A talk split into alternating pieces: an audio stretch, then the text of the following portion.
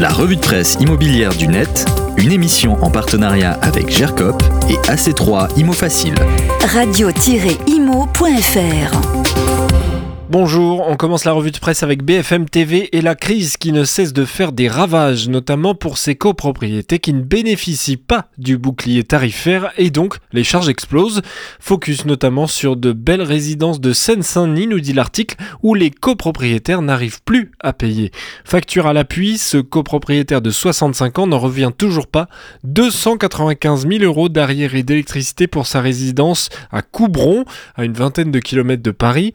Les ne sont pas protégés par le bouclier tarifaire, leur résidence fait partie des constructions tout électriques érigées dans les années 70-80 après le premier choc pétrolier de 73, nous dit BFM TV. Par conséquent, leur compteur électrique dépasse la puissance de 36 kVA, 36 kVA. En dessous, les particuliers bénéficient d'une hausse maximale de 15% du prix de l'électricité. Les conseils syndicaux ne sont pas contents, on se retrouve dans une situation aberrante où on nous considère comme une PMI-PME. Ce copropriétaire de Livry-Gargan est également confronté à cette spécificité. Alors face à cette situation inédite, EDF propose parfois un échelonnement des arriérés, mais les copros n'ont souvent pas les fonds. Parfois seules les petites économies permettent de faire face. Certains repoussent des gros travaux à plus tard ou décident de s'occuper de certaines charges de la copro directement. Lisez ce papier, c'est très intéressant, c'est dans BFM TV. On part chez 20 minutes maintenant, 20minutes.fr, avec ce papier sur l'assouplissement possible des règles pour l'accès au crédit. Face à une baisse de l'octroi des crédits, le ministère veut s'assurer que les normes visant à protéger contre le surendettement ne deviennent pas un obstacle à l'accès au crédit. C'est ce qu'indique Bercy dans une déclaration transmise mardi à l'AFP et qui confirme une information qu'avaient les échos.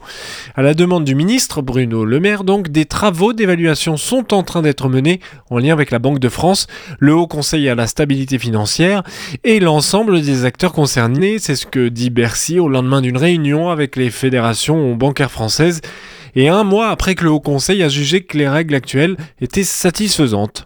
Nos amis de 20 minutes nous rappellent que l'opportunité d'assouplir ou non révèle une bataille rangée entre plusieurs acteurs du monde de l'immobilier. D'un côté la Banque de France et de l'autre les professionnels, les pouvoirs publics tentent donc de réguler l'article de 20 minutes qui partage les différences de points de vue et la bataille des mots derrière les chiffres, car ça discute fort sur le sujet des taux des crédits. On termine dans le télégramme avec ces notes qui influencent directement les prix de vente ou de location et certaines notes sont même éliminatoires. On parle ici euh, du diagnostic de performance énergétique bien sûr. Un logement classé F consommant plus de 450 kWh d'énergie finale par mètre carré et par an est interdit à la location depuis le 1er janvier 2023. Ceux classés G le seront à compter de 2025 et ceux classés E en 2034. On parle de ce DPE, comment trouver le bon diagnostiqueur maintenant pour avoir la bonne note pour votre bien immobilier. Une profession très critiquée ces derniers mois avec les résultats d'une enquête accablante sur la qualité des diagnostics de performance énergétique. Une enquête de l'UFC Que Choisir en septembre 2022. L'association avait révélé que parmi les 7 maisons qui ont fait l'objet de nombreux diagnostics, 6 d'entre elles ne sont, sont pas vues reconnaître la même classe énergétique. Décryptage complet, comment se passe le diagnostic, ce qu'il faut observer et comment trouver le bon diagnostiqueur certifié, c'est dans le Télégramme. Le ministère de la Transition écologique propose aussi sur son site un annuaire des diagnostiqueurs immobiliers certifiés afin de trouver le vôtre parmi les 11 000 certifiés en France. Vous trouverez également des professionnels sur les sites des deux principales fédérations, nous dit l'article, la FNIM et la FIDI.